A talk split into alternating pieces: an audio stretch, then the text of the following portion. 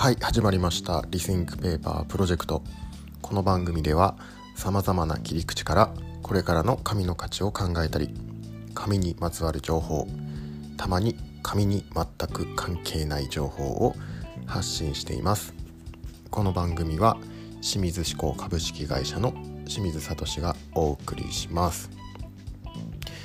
あの先日ちょっと告知させてもらったえー、今週末ですね8月の2728日の土日に開催される、えーと、僕の地元ですねで開催される千年未来工芸祭っていうイベントがあるんですけれども昨日ですねその設営でちょっとお手伝いに行ってきたんですけれどもあのー、ちょっと映像を映すスクリーンを昨日、えー、設営していてそこにですねあのー、使われていたのが和紙なんですね。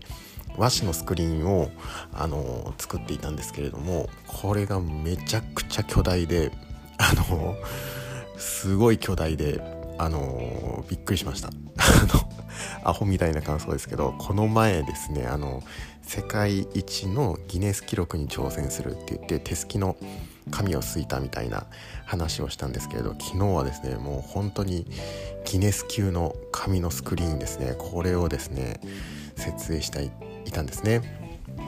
やっぱね あのなんか人間なのかそうなのか分かんないですけどやっぱでっかいもん見ると圧倒されますね。うんやっぱ年取ってもこういつになってもやっぱ大きいものを見ると圧倒されてあすごいなって思いますね。あの是非この千年未来工芸祭訪れた方はですねあのー、この巨大和紙スクリーンをぜひご覧になってください。あのすごいマジででかいです。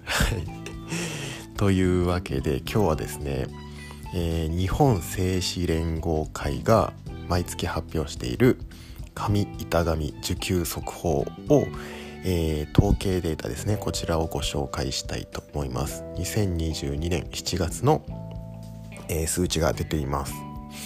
あのまあパッと見ですね全体的に見ると、えー、紙板紙国内出荷は、えー、落ちてますね。すごい落ちてます。これ7月悪かったんですね。えっ、と紙板紙大きく分けると紙と板紙っていう種類で分かれていてまあ紙っていうのは、えー、情報用紙とか衛星用紙とか放送用紙とかえー、そういった類のもの。で板紙はまあ言ったら段ボールですね。段ボールの原子とかそういったものですね。で紙板紙両方とも、えー、前年比で落ち込んでいます、えー、紙板紙合計で国内出荷ですね。は180万トンで6000トン。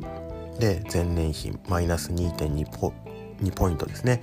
下がっています。えー、紙ですね。これ紙がすごい落ちていて紙は、えー、85万6,000トンで、えー、前年比マイナス3.4ポイント。板紙は、えー、95万トンで、えー、前年比マイナス1.1ポイントです。もう本当にねいろんな細かい分類で分かれているんですね。新聞用紙とか情報用紙とか衛星用紙とか。えー、段ボール原子とかいろんな細かい区分で分かれてるんですけどほとんどマイナスです。7月。で唯一プラスなのが、えーと、包装用紙。それから白板紙ですね。こちらがプラス。他は軒並みマイナスになっています。はい。で特に目を引くのが新聞用紙ですね。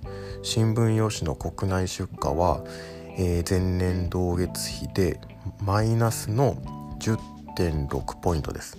すごい1割ぐらい落ち込んでいると。これがですねなんと14ヶ月連続のマイナスになっています、えー、一方で先ほどプラスって言った放送用紙ですね。こちらは、えー、なんと16ヶ月連続のプラスになっているということです。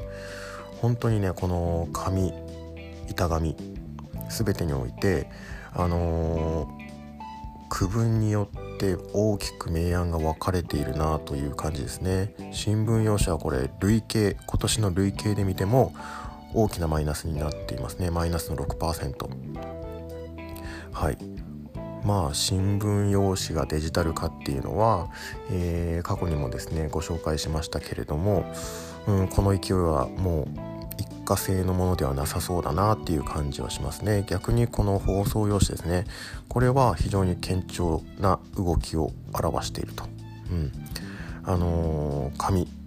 ここに来てですね大きな、まあ、デジタル化とか、うん、このコロナ禍とかいろんな要素はあると思うんですけれども大きく明暗が分かれている感じがします。はい。というわけですね今日は、えー、日本製紙連合会が発表した、えー、2022年7月の紙板紙受給速報をご紹介しました。はい、えー、今日はこの辺で失礼します。最後までご視聴いただきましてありがとうございました。